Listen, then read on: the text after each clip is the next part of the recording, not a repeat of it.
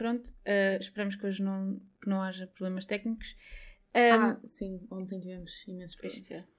É. Uh, hoje isto vai ser uma confusão porque somos três Marianas e, portanto, eu não sei como é que nós nos vamos identificar porque nós, por regra, ah, eu e a Mariana do podcast tratamos pelo apelido, um, mas não queríamos fazê-lo muito, que era para não nos identificarmos.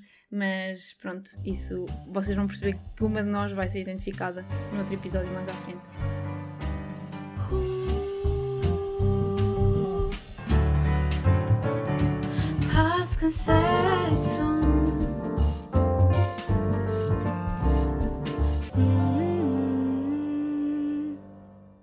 E hoje eu estou muito contente porque trouxe, temos um tema que, que eu acho que agora começou-se a falar de, dele nos últimos anos mais, mas, uh, mas não se fala dele se calhar de forma tão positiva quanto seria de esperar. Uh, e o conceito, como já puderam ver no nome do, do episódio, é a parte positiva. Eu vou definir, a Mariana depois vai, é um spoiler, a Mariana, convidada, vai-me esclarecer e, e vai-me corrigir. Uh, e o parte positivo será aquele que corresponde ao SHED, as crenças e expectativas pessoais e socioculturais da mulher, incluindo ter um bebê num ambiente clínico e psicologicamente saudável, com o apoio prático e emocional continuado de quem a acompanha do corpo clínico competente.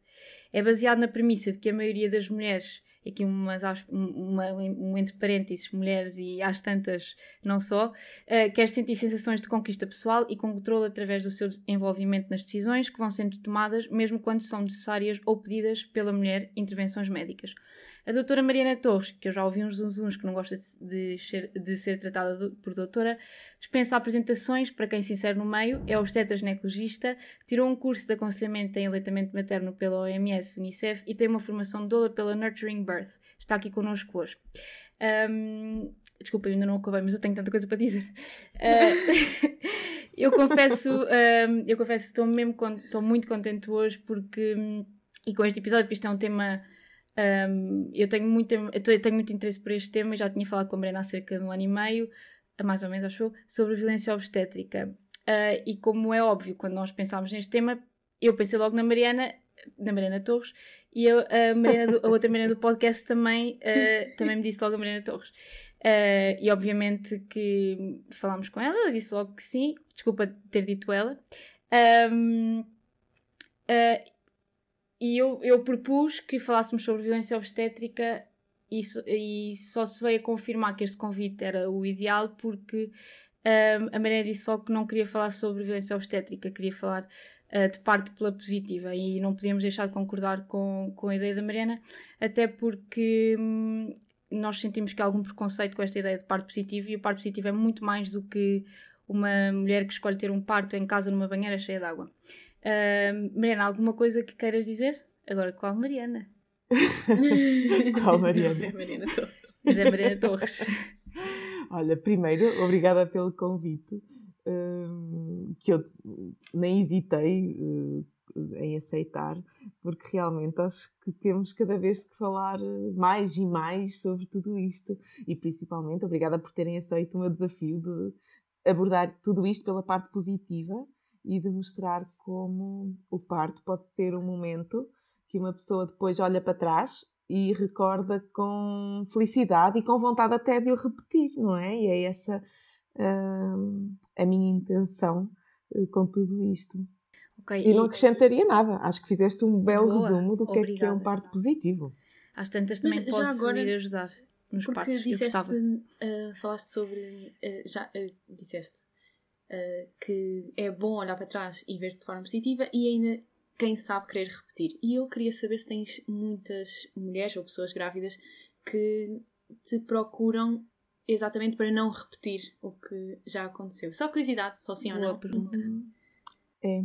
Então, uh, as mulheres que me procuram com, em, para eu acompanhar a gravidez e o parto são ou mulheres que estão a ter o primeiro filho, e ainda são a maioria, também, primeiros filhos, ou quando é um segundo filho, sim, é muito frequente ser uma mulher que olha para a experiência anterior e gostava que algumas coisas não fossem iguais. Uh, é verdade, sim.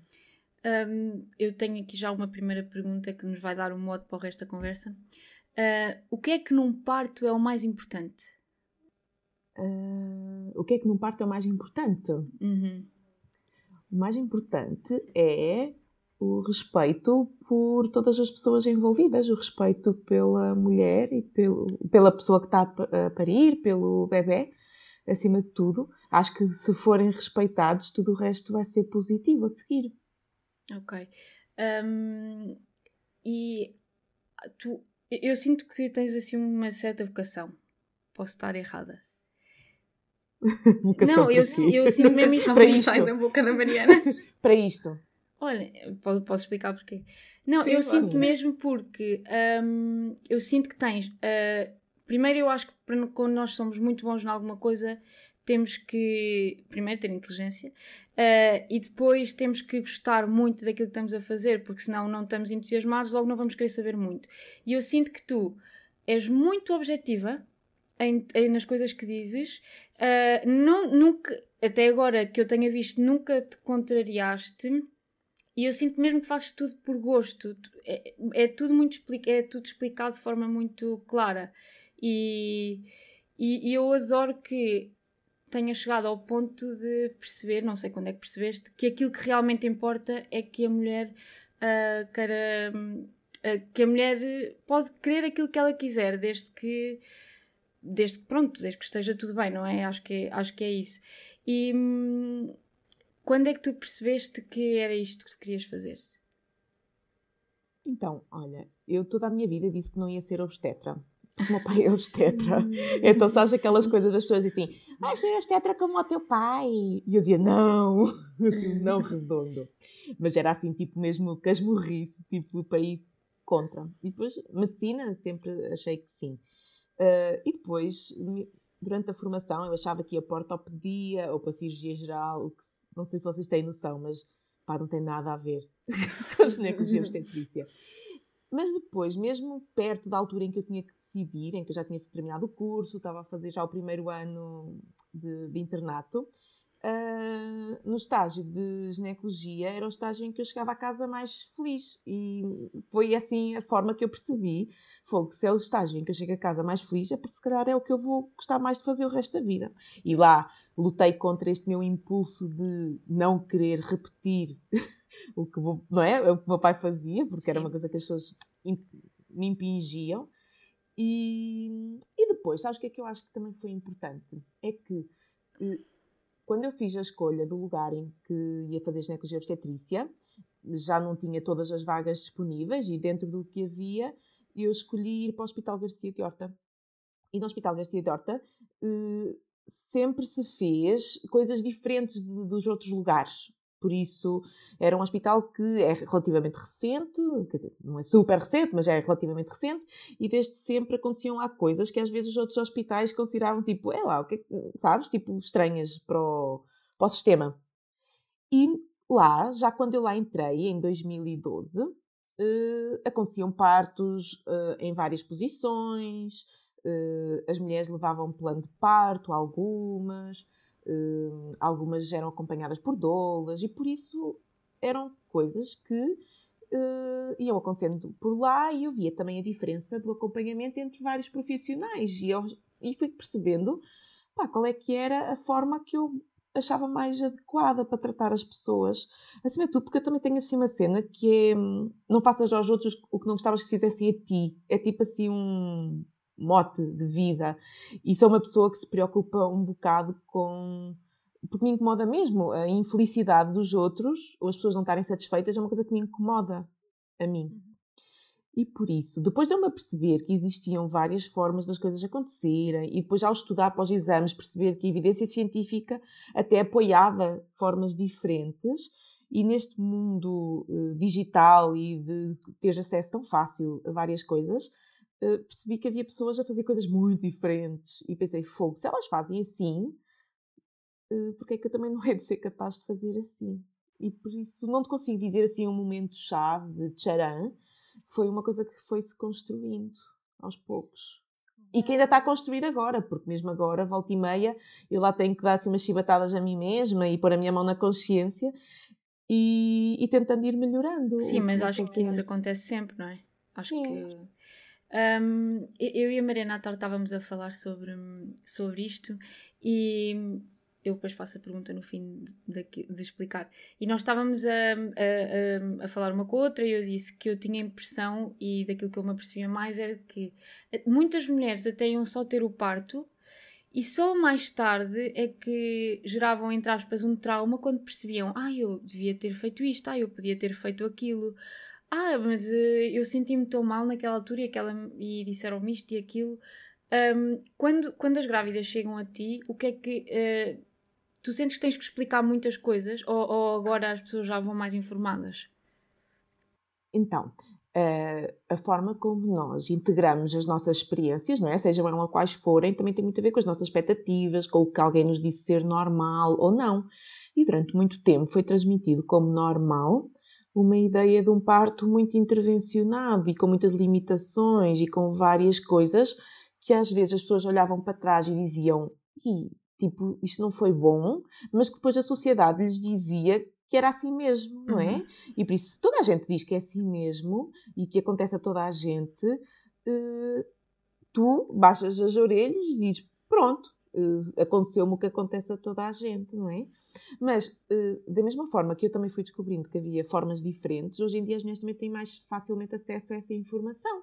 E por isso elas próprias também começaram a ver que havia pessoas com experiências diferentes e a questionar mais o que é que lhes aconteceu.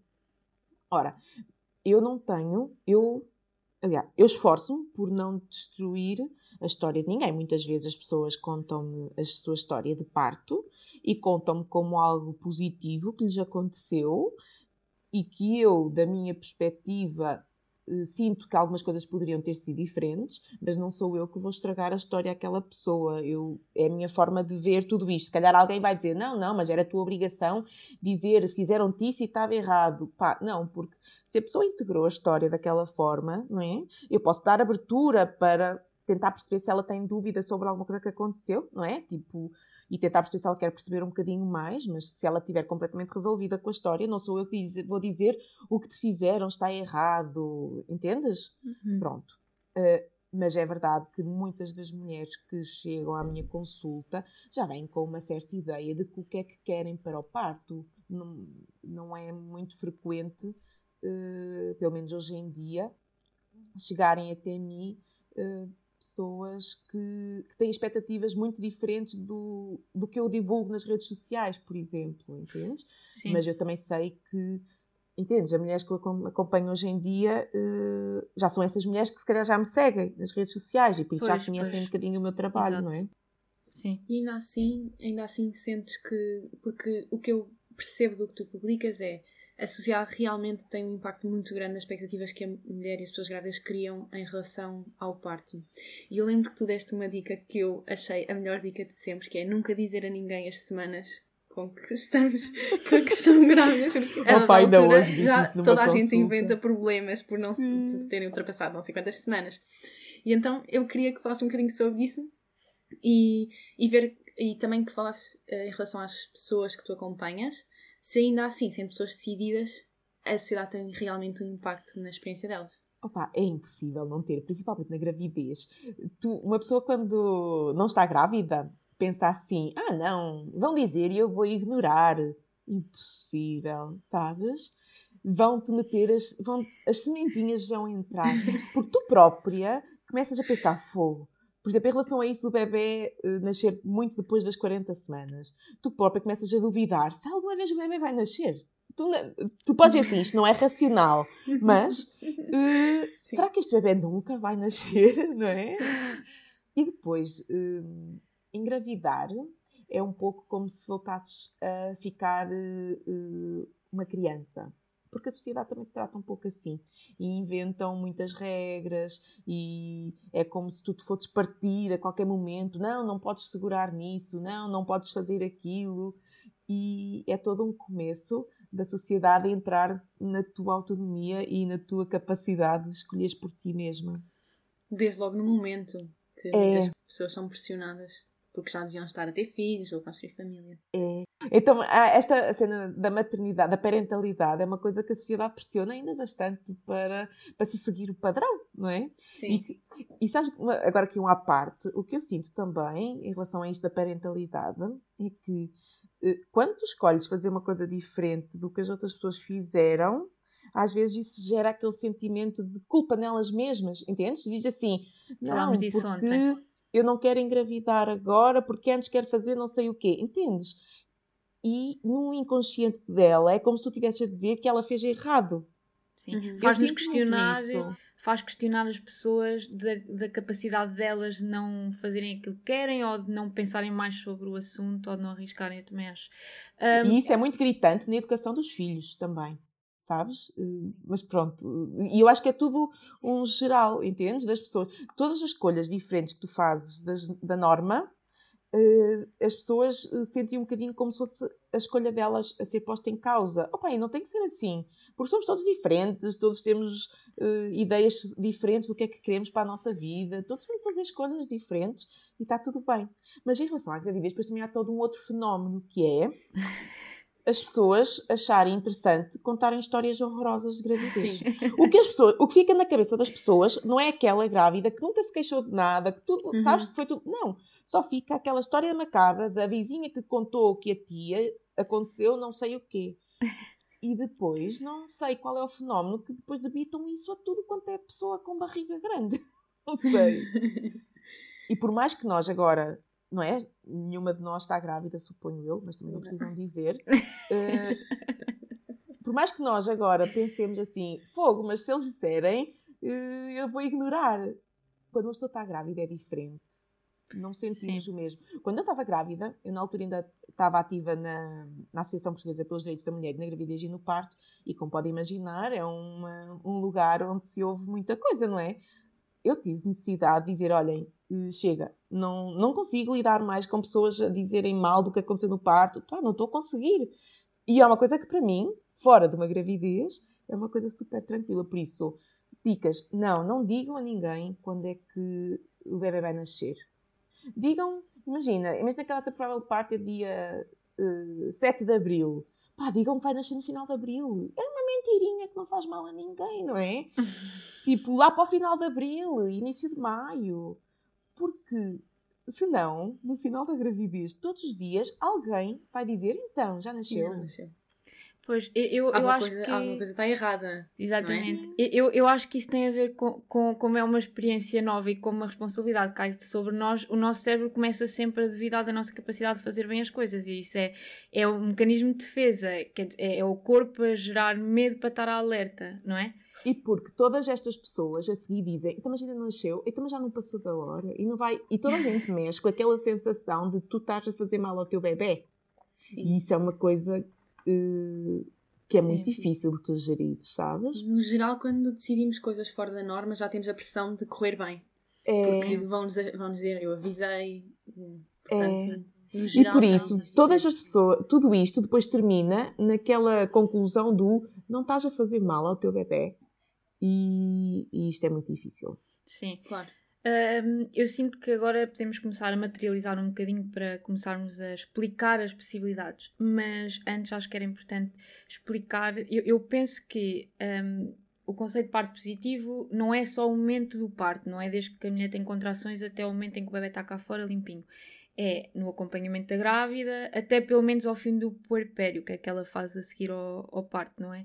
É quando é que o, o conceito não é não está ali assim, não se cinge àquele, àquelas horas pois não Nunca pensei sobre isso, mas nunca Não, pensei porque sobre o, isso. o acompanhamento Para mim, o parto- positivo tudo isso É Assim, o acompanhamento positivo é a vida positiva, certo? Por isso, Pois. tudo o que nós estamos a defender para o parto é o que nós defendemos para todas as nossas escolhas da vida e interações com várias pessoas, não é?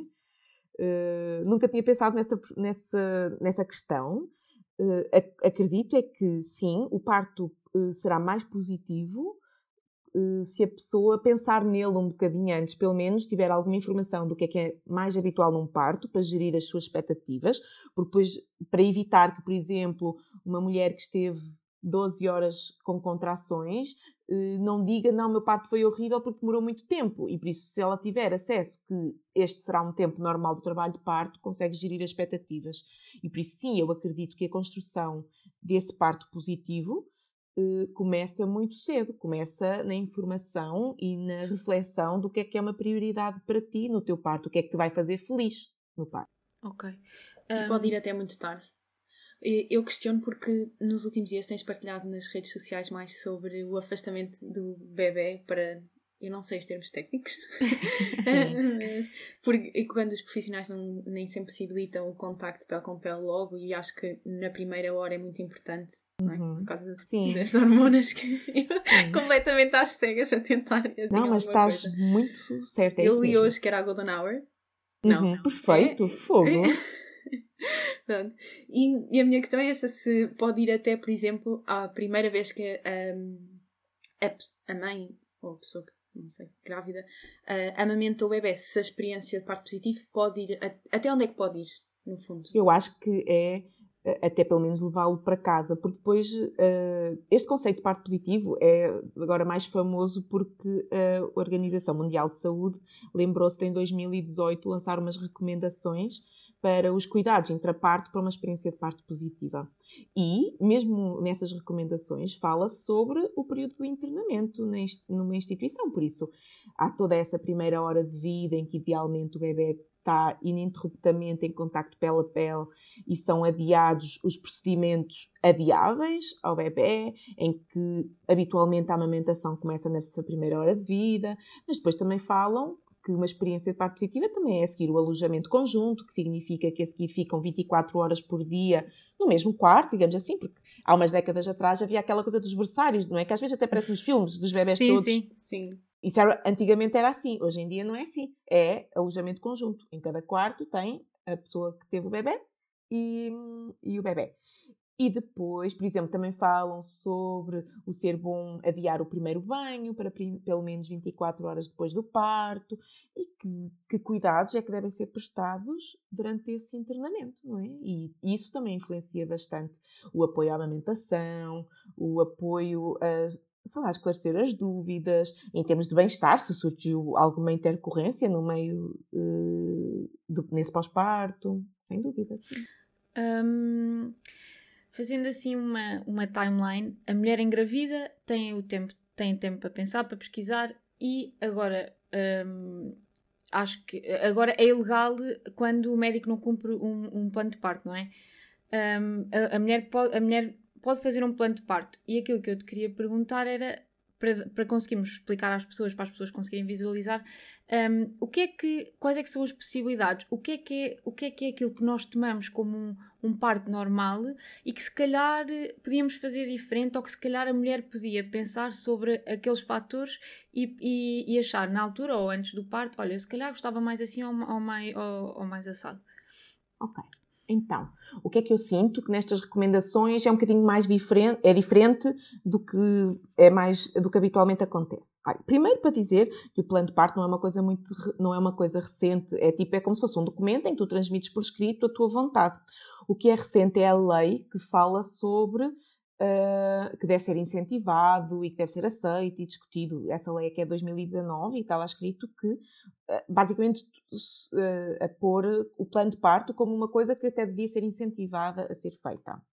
No plano de parto, as pessoas, idealmente, devem pegar numa folha em branco e escrever o que é que para si é importante. Agora, pegando um bocadinho então no que é que está recomendado e o que é que é uma mudança no paradigma da assistência ao parto. Por exemplo, Uh, acima de tudo, o direito às pessoas a terem, uh, à parte do consentimento informado, sabes? O, uh, nada pode ser feito sem, a, sem o consentimento da pessoa que está a receber cuidados de saúde. E isto já está na lei há muito tempo também. É ilegal fazer algo sobre alguém eh, sem o consentimento dessa pessoa. Por isso, as pessoas têm o direito a ser acompanhadas ao longo de todo este tempo por uma pessoa que lhes vá explicando o que é que está a acontecer e que sempre que seja necessária alguma intervenção, que lhes explique as vantagens, as desvantagens, as alternativas, tudo isto com uma linguagem simples, que ela compreenda de uma forma realista, sem falar de bebés mortos quando uh, raramente existem situações de falar de, de, riscos assim desse estilo para os bebés, por isso de uma forma realista e a seguir que seja respeitada nas suas escolhas, não é? E isso é um caminho, é envolver as, mais as pessoas nas tomadas de decisão eh, na gravidez, no parto eh, e no pós-parto. Depois, por exemplo, uma coisa que é habitual é as pessoas eh, todo o trabalho de parto estarem deitadas numa cama. E isso não é uma coisa que seja aconselhada. Há vantagens em liberdade de movimentos, em a pessoa movimentar-se livremente, não é? Fazer o que bem entender, fazer o que bem naquele momento, sentir que precisa de fazer. Uh, e isso é uma das coisas. Outra coisa, por exemplo, não é obrigatório uh, fazer toques vaginais, por isso ver qual é a dilatação do colo, de hora a hora, nem pouco mais ou menos. A OMS fala no intervalo mínimo de 4 em 4 horas, exceto se surgir algo pelo meio, não é? Preocupante. A OMS também fala que é importante comer e beber ao longo do trabalho de parto. Beber já começa a ser fácil uh, acontecer, comer continua a ser muito difícil acontecer em quase todo o lado. E depois também há uma parte do tempo e de não acelerar as coisas por rotina. Durante algum tempo, houve alguns estudos que parecia que se nós acelerássemos tudo por rotina, se todas as mulheres dessemos medicação para acelerar o parto, que talvez isso melhorasse uh, os desfechos para as mães e para os bebés. Mas, na realidade, uh, estudos mais recentes mostram que não é verdade. Não vale a pena acelerar toda a gente. Não vale a pena dar medicação no soro ou romper bolsas amnióticas, a bolsa de águas a toda a gente. E por isso, tu, tudo o que seja procedimento para tentar acelerar o parto só deve ser feito mediante critérios bem, não é? Que já estão estabelecidos de que realmente aquele trabalho de parto está parado de alguma forma. Sim, depois, por exemplo, como estávamos a falar da liberdade de movimentos no trabalho de parto, isto estende-se para os períodos expulsivos, não é? Em termos de a mulher fazer força na posição que está uh, a sentir melhor para ela, quer tenha feito, quer não epidural, por exemplo. Uh, não é obrigatório ter o bebê deitado de pernas abertas, uh, com as pernas numa perneira. Uma mulher com liberdade de movimentos no período expulsivo uhum. são poucas as que, as que vão escolher pôr-se nessa posição. A maioria delas vão estar mais verticais, vão estar de gatas, vão estar ajoelhadas, vão estar sentadas, vão estar de cócoras, que são posições muito mais facilitadoras do período expulsivo. E depois aquela, que é assim, tipo aquela que eu grito aos sete ventos, que é não se tem que cortar as mulheres para os bebés nascerem. Eu, eu queria te perguntar isso porque eu vi que tu tens a, eh, a, a tua primeira post no Instagram tem assim uma listinha de teu número de partes, pronto. E está lá zero episiotomias, que é, é, o, é o corte que se faz na, na vagina. Uhum. E, eu perguntei à minha mãe, a minha mãe disse-me logo: Oh filha, realmente uh, cozeram-me. Um, mas dizem que é, para, que é para não rasgar naturalmente. Eu acho que há aqui alguma coisinha que tu nos consegues explicar melhor. Uhum. Então é assim, o, o cozer, eh, às vezes quando uma pessoa não corta, há rasgões, não é? Há lacerações espontâneas, certo? E por isso, cozer, alguém ter que levar pontos não significa necessariamente que foi cortada. Okay. Mas em Portugal uh, existe para aí tipo 70% de episiotomia nos partos, está bem? Por isso, em Portugal, o mais provável é as pessoas serem cortadas no parto. Alguns na história, sei lá, em, 19, pá, em 1920, alguém começou a pensar que era interessante uh, cortar as mulheres no parto, que poderia haver vantagens. E eu até posso dizer, pronto, é válido, pode ser uma questão, não é? Imagina, até podiam ter descoberto que realmente isso era, apesar de biologicamente me fazer uma certa confusão, porque basicamente isso é passar um atestado de incompetência às vaginas e às vulvas, Exatamente, coisa que não me faz muito sentido. que acontece na natureza. Sim, não é? Não há médicos, sim. Sim, e por isso a mim faz um bocadinho confusão esse atestado de incompetência, mas até podia essa pessoa, que era um senhor, ter razão, não é? Eh, a questão é que todos esses argumentos de é melhor cortar que rasgar, de vou cortar que é para não rasgar demais ou até ao anos, ou vou cortar para tu não teres incontinência, tudo isto, ao longo do tempo, a seguir lembraram-se, bem, vamos fazer estudos para ver se isto é verdade, não é? Por isso, primeiro começaram a cortar, e depois pensaram, uh, se calhar temos que fazer estudos para ver se estamos a fazer bem, não é? Não há evidência científica que justifique as mulheres serem cortadas no parto. Existem, uh, quando são precisos instrumentos, fórceps ou ventosa, há estudos que, são, que dão a entender que se calhar até pode ajudar, porque estes instrumentos aumentam o risco de lacerações. Mas, sinceramente, a mim também não me convencem. E a certa altura, no meu caminho, eu decidi que ia deixar de fazer episiotomia por completo. E por isso, desde 2015 ou 14, já não me lembro bem, uh, que deixei de fazer episiotomia e hoje em dia não faço mesmo, quer nos partos uh, naturais, digamos assim, que não são precisos com nenhuma ajuda, quer nos partos instrumentados, que a maioria das vezes uso ventosa, e também não faço, tento fazer as coisas de uma forma mais gentil possível e sem pressa, uh, para que o bebê saia sem grande lesão. E a ah. taxa de sucesso não diminuiu, naturalmente? Não. Não. nem claro. nunca me aconteceu, nem nunca me arrependi. Não... Alguém vai dizer, ah, eu nunca me arrependi de ter feito uma episiotomia. Pá, mas também como é que tens de arrepender, não é? Eu posso dizer, eu nunca me arrependi de não ter feito. No início Ótimo. havia aqueles. Quando tu decides deixar de fazer, tu ficas ali sentada a olhar, não é? E tu pensas na tesoura. É? Eu já tinha só tipo 30% de episiotomia nos primeiros anos da minha formação, e depois tu começas a pensar na tesoura, e pensas assim: é hoje, é hoje que vai acontecer aqui qualquer coisa. Ainda por cima, na altura ainda era interna, por isso ainda tinha tipo alguém acima de mim que a seguir me ia dizer: vês, não fizeste. Mas eu pensei: é hoje, é hoje. E sabe o que, é que me aconteceu? Naqueles partos em que eu mais estava ali a sofrer, sem transparecer, que eu tenho normalmente aqui para dentro está assim uma coisa, mas do outro lado está assim um sorriso e está tudo zen. E nos partes em que eu estava a sentir, é hoje que eu me vou arrepender, muitas vezes eu não tinha que dar um ponto sequer. E aí eu percebi que a minha perspectiva de avaliar qual é que é a probabilidade de rasgar ou não rasgar, muitas vezes estava errada. E por isso quando as pessoas dizem eu só corto quando vejo que Opa, eu também só fazia isso antes, não é? E muitas vezes não cortei e pensei, eu acho que eu me vou arrepender, não é? E não, nunca me arrependi. Ok. Um, eu, eu, eu há uns tempos. Mas sabes, não é só deixar de cortar. Então. Não é só deixar de cortar, é acompanhar tudo com muito mais calma, é dar tempo, é deixar o bebê entrar. Percebes? Quando está ali no vai Sim. e vem, tu vais vendo a cabecinha do bebê a vir e a ir e não apressas as coisas e não, me, não manipulas o corpo da, daquela pessoa desnecessariamente e por isso tentas evitar a pessoa estar deitada realmente naquela posição mais habitual. E por isso há outras coisas. Dá para pôr compressas de água quente no, no períneo da mulher para tentar que ela relaxe e que rasgue menos Ok, é há um mundo. Eu acho que hum, há aqui um, uma comparação importante que eu, apesar de achar muito óbvia, se calhar pode, pode não parecer, porque nós somos. Nós somos animais, mas as pessoas esquecem-se muitas vezes disto. Eu há uns tempos li um, um livro que tu, ao qual tu fazes muita publicidade, que é o Birth Without Violence. Um, e eu, eu acho que foi este livro. Uh, Estamos em... a ouvir-te com cortes. Estão a ouvir-me com cortes? com cortes? Mas Sim, eu acho mas que a minha gravação está boa. Birth Without Violence. Ok? Ouviste? Okay. Pronto.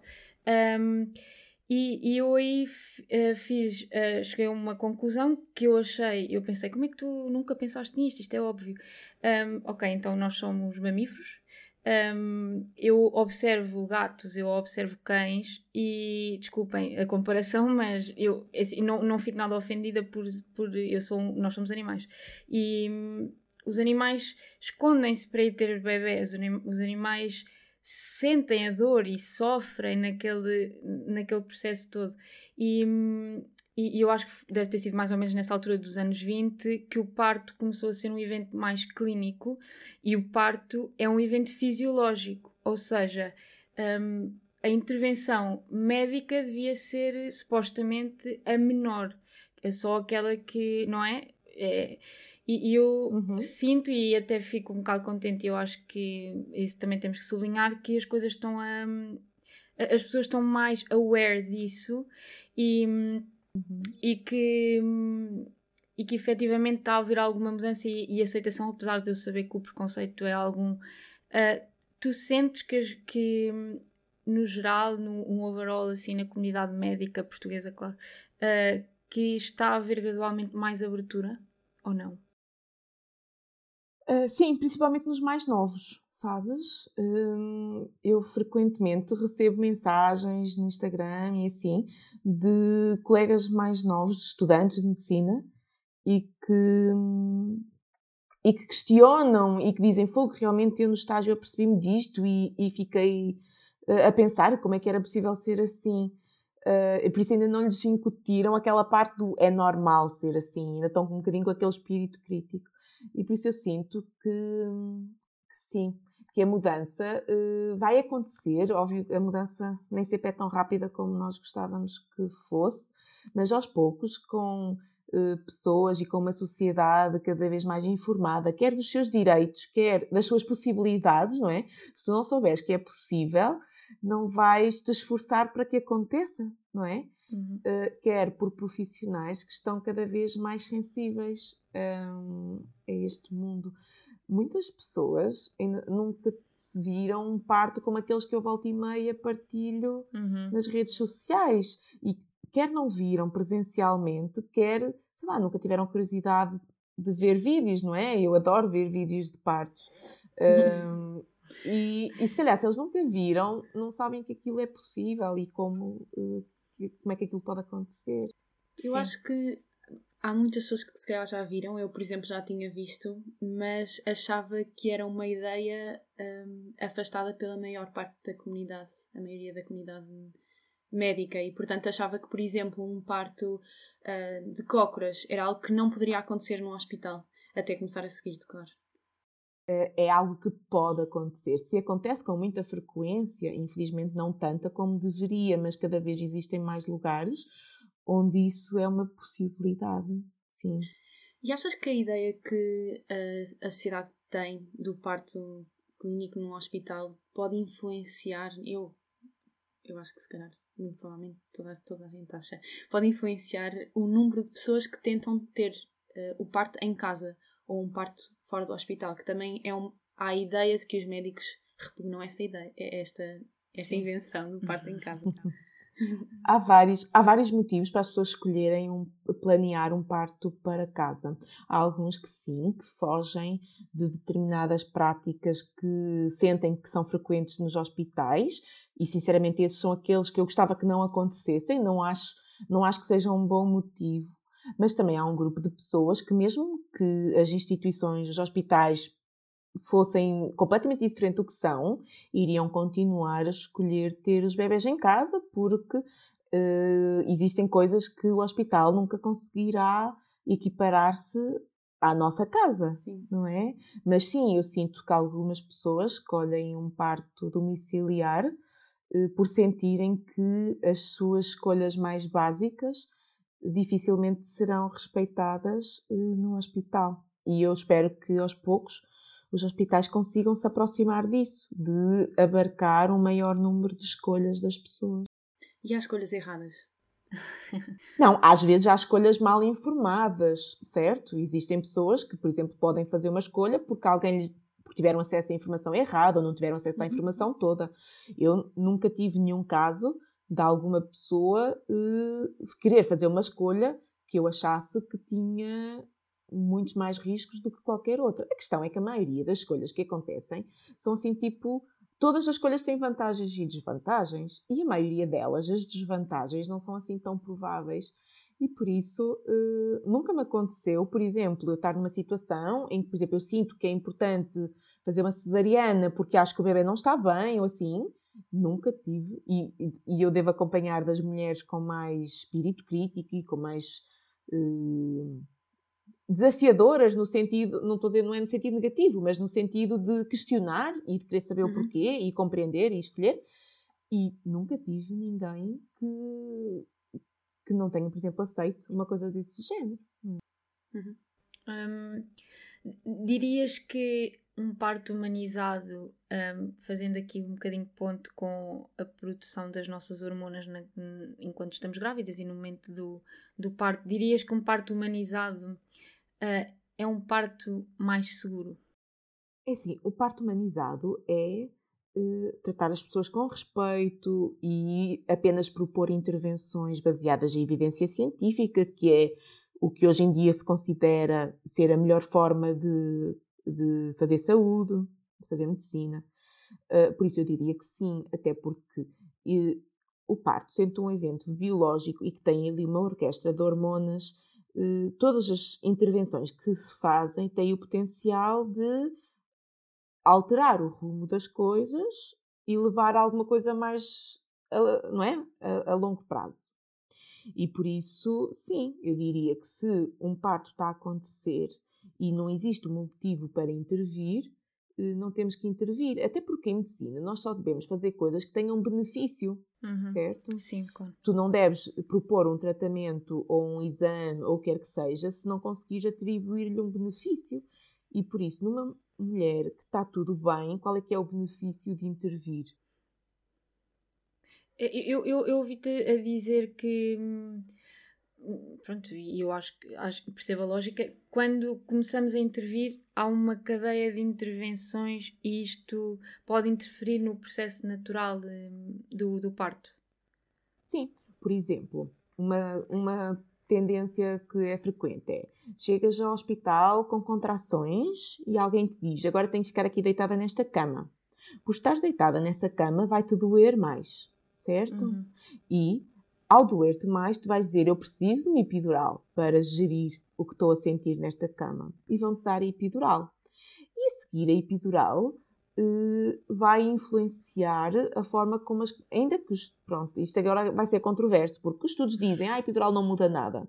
A questão é, não muda nada, mas estão a acelerar o parto, não é? E o que eu sinto é que não muda nada se tu a seguir começares uma ocitocina, que é uma medicação que provoca contrações, ou até nem vamos falar da duração do trabalho de parto. Ter epidural faz com que no final, quando é para tu fazeres força para o bebê sair, da mesma, da mesma forma que tu não te dói, também tens uma menor percepção do que é que é suposto fazeres.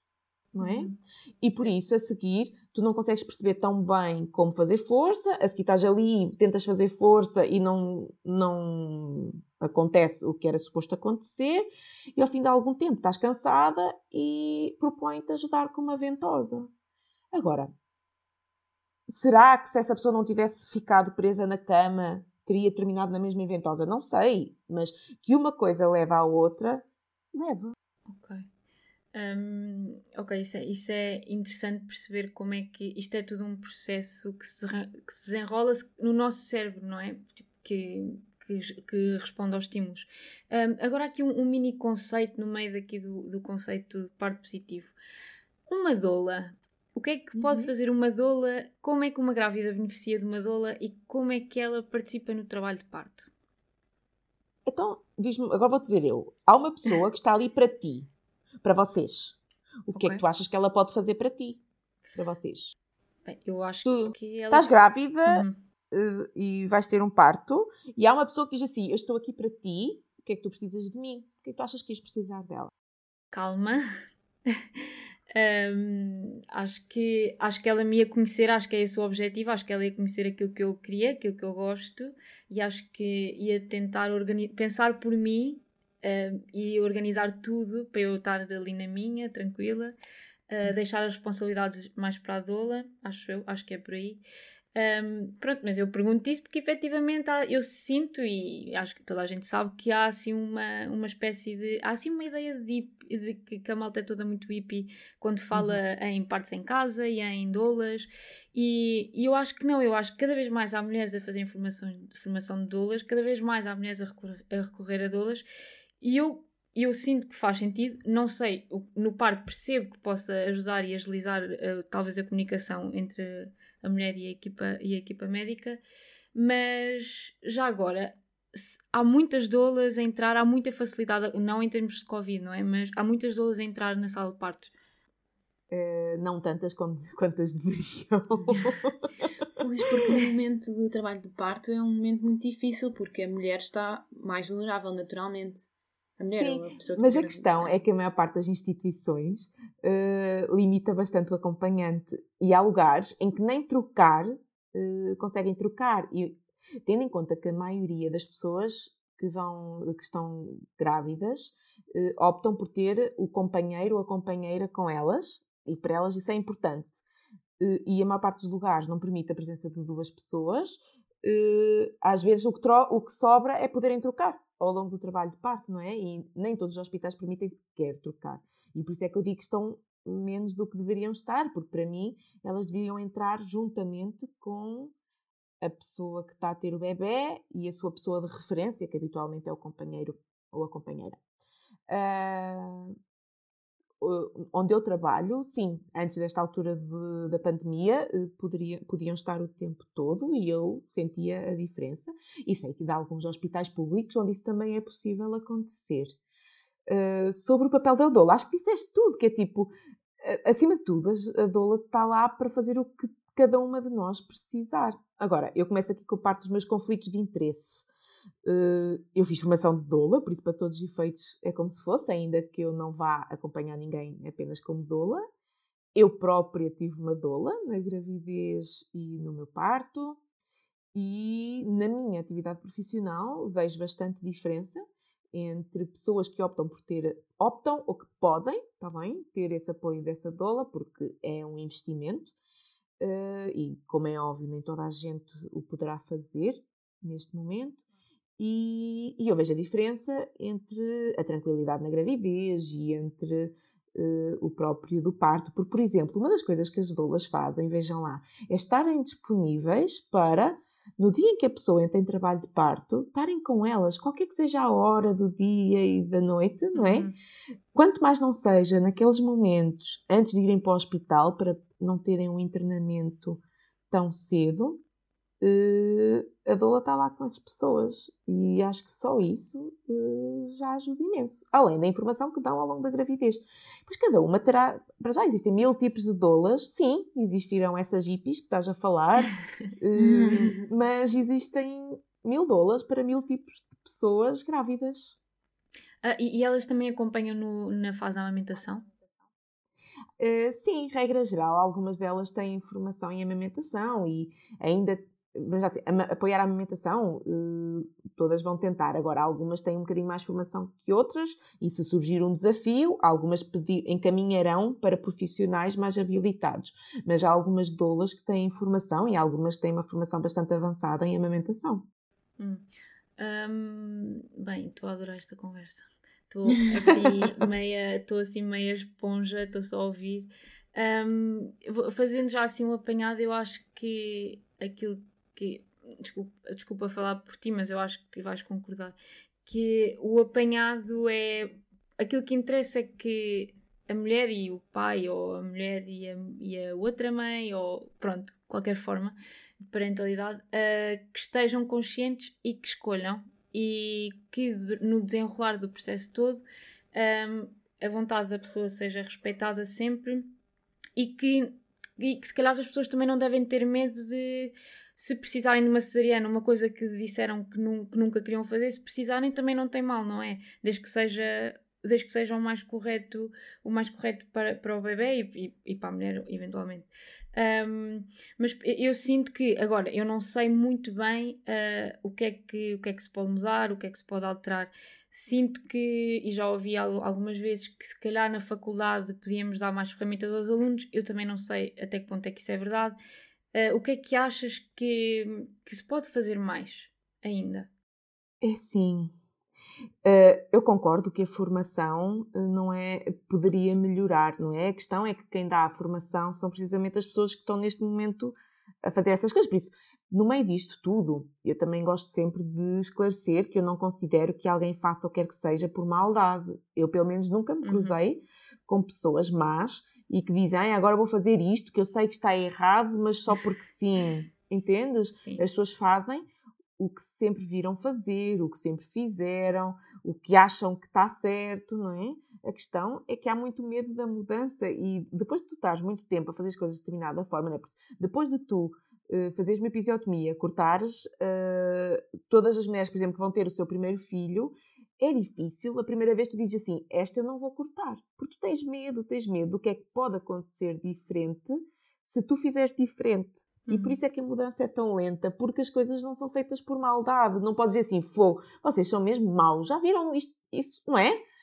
Eh, quando as pessoas estão a fazer as coisas até com a melhor das intenções, entendes? Porque ou não sabe, ou sempre lhes disseram que tinha que ser assim, ou, ou não percebem a importância de fazer diferente porque há muito pouco acesso ao feedback das pessoas sobre a sua própria experiência e eu farto-me de incentivar as pessoas a dizer partilhem. A seguir ao parto, mandem um e-mail para, onde, para o lugar onde vocês tiveram o bebê e dizem assim: Olha, eu tive o meu bebê, isto aqui correu bem, o que tiver corrido bem, mas olhem, isto aqui vocês podiam melhorar, não é? Uhum. E aos pouquinhos a mudança vai acontecendo, porque se não houver um, um movimento para as pessoas dizerem assim: Olha, isto era bom que melhorasse. Uh, não há aquela, aquele combustível que gera a mudança a seguir. Uhum. Eu sou-te sincera, eu não sei exatamente o que é que, qual é. Eu estou à espera de um dia descobrir qual é que é aquele gatilhozinho, não é? Para a mudança acontecer de um momento para o outro. Acho que vai ser aos pouquinhos, vai sendo com, por um lado, profissionais que vão tendo cada vez mais acesso a estas outras possibilidades e que são possibilidades seguras e que levam a experiências mais positivas. E, por outro lado, também uma sociedade que sabe que isso é uma possibilidade e que é mesmo importante eh, se criarem condições para que seja uma realidade para o maior número de pessoas. E era o que estavas a dizer, mais importante do que é uma cesariana ou exatamente o que é que aconteceu ou que intervenções é que foram necessárias, é essa sensação de controle no processo. Não é? As pessoas compreenderem o que é que lhes aconteceu. Sim, porque o feedback no final vai depender das expectativas que as pessoas também têm e e é importante que essas expectativas sejam isentas, que não sejam manipuladas por. não é manipuladas com um mau sentido ou com eh, uhum. uma finalidade obviamente negativa, mas uh, se o que eu espero é o que me dizem que acontece, não pode. Se me acontece, era o que eu estava à espera, não, não... Claro. está tudo bem, não é? Uhum. Sim. E tu falaste, eu sei que eu já eu cito, já ficou claro nesta conversa, nós duas seguimos a Mariana, as Marianas seguem as Marianas, e tu uma vez disseste uma coisa que eu achei muito interessante, porque isto da expectativa era algo que eu nunca tinha pensado. E há, há coisas tão simples como a indução do parto e haver um problema de expectativas na indução do parto porque a pessoa que está grávida achava que a partir daí então o parto ia ser muito mais rápido, não é? E então este, o papel da informação, mas a informação tem de ser trabalhada muito antes e, e deve ser realista, que é um, eu acho que é um, um problema. A informação é no fundo a chave. É? Sim. Um, eu, eu agora perguntava, eu, eu depois de ver uma episiotomia no YouTube, eu fiquei perturbada e depois de ver um, um documentário na Netflix a falar sobre as cesarianas na, no Brasil, que eu não arrisco dizer uma porcentagem, mas sei que até há uns tempos era a maioria dos, dos partos era cesariana no Brasil. Pronto, uhum. isto traumatiza uma pessoa, principalmente uma pessoa na, no papel da mulher que um dia quer ser mãe, não é? O que, é, o que é que tu dirias a uma pessoa que chegava ao, ao teu consultório cheia de medo, cheia de preocupações sobre o momento do parto? Como se fosse assim o momento pelo qual eu tenho que passar porque quero ter um filho. Olha, primeiro achava que era importante, mas já se é um medo assim muito grande, é importante talvez psicoterapia para gerir essa situação. Depois, ter uma doula acho que pode ajudar e a seguir eh, se calhar enviava-lhe alguns vídeos de partes para mostrar o que é que pode ser, que as coisas podem ser bem. Tentava perceber exatamente o que é que a pessoa tem medo, não é? Para tentar uh, ajudá-la a perceber que não tem que ser assim. Isto pode, isto pode ser sempre positivo, não é? Eu, é que, eu, eu até há pouco tempo tinha sempre esta ideia de que isto vai ser tão mau, isto vai ser horrível. Eu, não, eu, quero, eu quero tanto ter filhos, mas às tantas vou ter que passar por um processo horrível. E, e, pronto, se calhar não. Eu acho é que. Eu, eu agora estou a ficar mais positiva em relação a esse, a esse aspecto. Um, e, e, pensar. Pronto, Mariana, já estou a dizer que vais ser a minha, a minha, a minha médica quando eu um, E pronto, eu acho que estamos agora a terminar. Não sei se querem dizer mais alguma coisa, mas falta a pergunta-chave, aquela do nível do que é que dizem os teus olhos. Tem mais alguma coisa a dizer antes de eu soltar o, o frango? Eu gostava de saber só os principais mitos, porque eu sei que tu perguntas várias vezes mitos no teu Instagram e eu quero saber, assim, os principais mitos que existem em relação ao parto uh, que conheças. Olha, aquela história tipo filme que a bolsa rompe e de repente o bebê vai ali tipo escorregar como se fosse naqueles naqueles uh, parques de diversão com, com os colegas com água. Então a bolsa rompe e tu pensas que o bebê vai escorregar por ali abaixo e tens que correr para onde quer que seja. Olha, esse é um. Sim. A seguir, outro é a parte dos homens desmaiarem no parto, sabe? Não é uma coisa assim tão frequente. E também é aquela coisa que a gente diz: ai, ah, não, aí ele desmaia. Passo de... Já vi acontecer, está bem, mas não é assim tão frequente acontecer. Opa, e depois, eu acho que o principal mito é isso: é que o parto não é um rito de sofrimento, não é um sacrifício que tu tens que fazer para levar um bebê ao colo para casa. O parto é aquela coisa que, sim, é desafiante e nem sempre é cor-de-rosa, como eu também já partilhei, uh, e às vezes há assim uns desafios, tipo sangue, suor e lágrimas, mas que no final uh, pode trazer aquela mega sensação de conquista e de ter sido capaz. E eu digo isto, mesmo tendo parto, precisa de algum tipo de intervenção. Eu não sou aquela uhum. pessoa que acha que uma pessoa só pode sair a dizer eu consegui se tiver parido sem qualquer tipo de intervenção. Não, porque acho que há volta e meia, há intervenções que são necessárias e a pessoa também conseguiu, perante o que a vida lhe trouxe, fazer as escolhas que precisava de fazer e vivê-las, não é? E é ah, muito importante que as, as pessoas grávidas saibam disso, porque há, eu acredito que há muita gente que fica frustrada, ah, que fica frustrada por achar que, como, ou por exemplo, teve de acabar na cesariana, ou de alguma forma não, não conseguiu fazer pá. tudo de forma natural. Não é? O universo trouxe-te uma doença qualquer do final da gravidez e tiveste que induzir o parto, pá, sabes? Enfrentaste o desafio que o universo te deu, induziste o parto, precisaste epidural, pá, tudo bem, não é culpa tua. indução, não é? Não é culpa uhum. tua e tiveste um caminho para enfrentar. No final foi preciso uma cesariana. Fogo, que és coisa mais corajosa do que aceitar que te abram a barriga para tirar o teu filho lá de dentro. Para mim isso também é coragem, não é? O que eu acho é que nada disto pode ser feito uh, sem necessidade.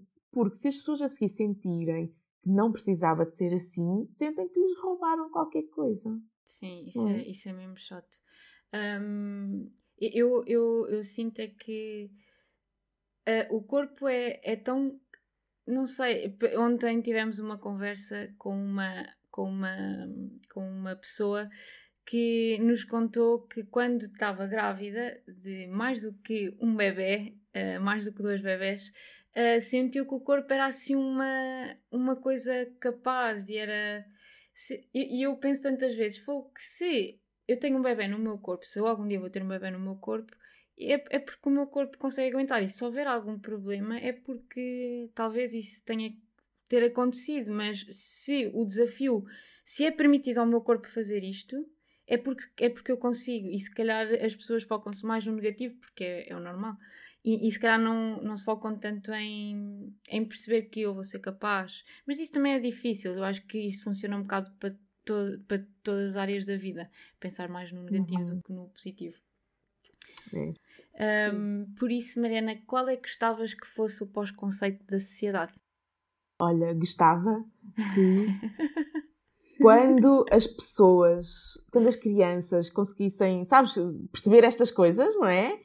Tivessem, ficassem ansiosas pelo dia em que pudessem ter um filho e, e, e senti-lo nascer como quer que seja, não é? Por isso eu gostava que chegássemos a uma geração de crianças que ouvem que o parto é uma coisa boa e que não estou a dizer que é uma coisa fácil, mas que é uma coisa que vale a pena viver porque pode ser bastante positiva, não é? E acho que esse vai ser o tipo o auge da sociedade quando for isso que passa de geração em geração. Sim, olha, isso é Sim. é ótimo. E aí, aí, depois de foi o dia mais feliz da minha vida, não vem um mas, não é? Não. Que há muita gente que diz, foi o dia mais feliz da minha vida, mas. Mas não, sem mas. Só Sim. com vamos engravidar novamente e de repente assim, ah não, calma, vá, tem que o criar, vamos para Isso depois pensa-se depois. Isso é outro Sim. problema. Isso é para outra vida. Pronto, Mariana, obrigada. Obrigada. Estamos Olha, muito contentes porque podemos lançar eh, um episódio com, com, este, com este nome e com o teu nome também. Um, espero que continues a ajudar muito mais pessoas, tenho a certeza que isso vai acontecer. Espero que daqui a uns anos, não sei quantos, eu esteja no teu consultório. combinado, combinado. Que vamos marcar já com das Marianas, disse isto. Não, não, sei. não gosto de fazer futurologia. Está bem. Um, ai, desculpem, que dá-me sempre assim uma tosse, desculpem. Uh, então, e toda a gente que nos ouviu, espero que tenham aprendido. Espero que sigam a Mariana Torres no Instagram e espero que marquem consultas com ela se estiverem a pensar em gravidez ou se já estiverem grávidas. Uh, os meninos digam às namoradas e, e, pronto. E aprendam também. E aprendam também. também um papel muito importante neste todo este caminho. Um, pronto, e até à próxima. Em princípio, daqui a 15 dias. Beijinhos.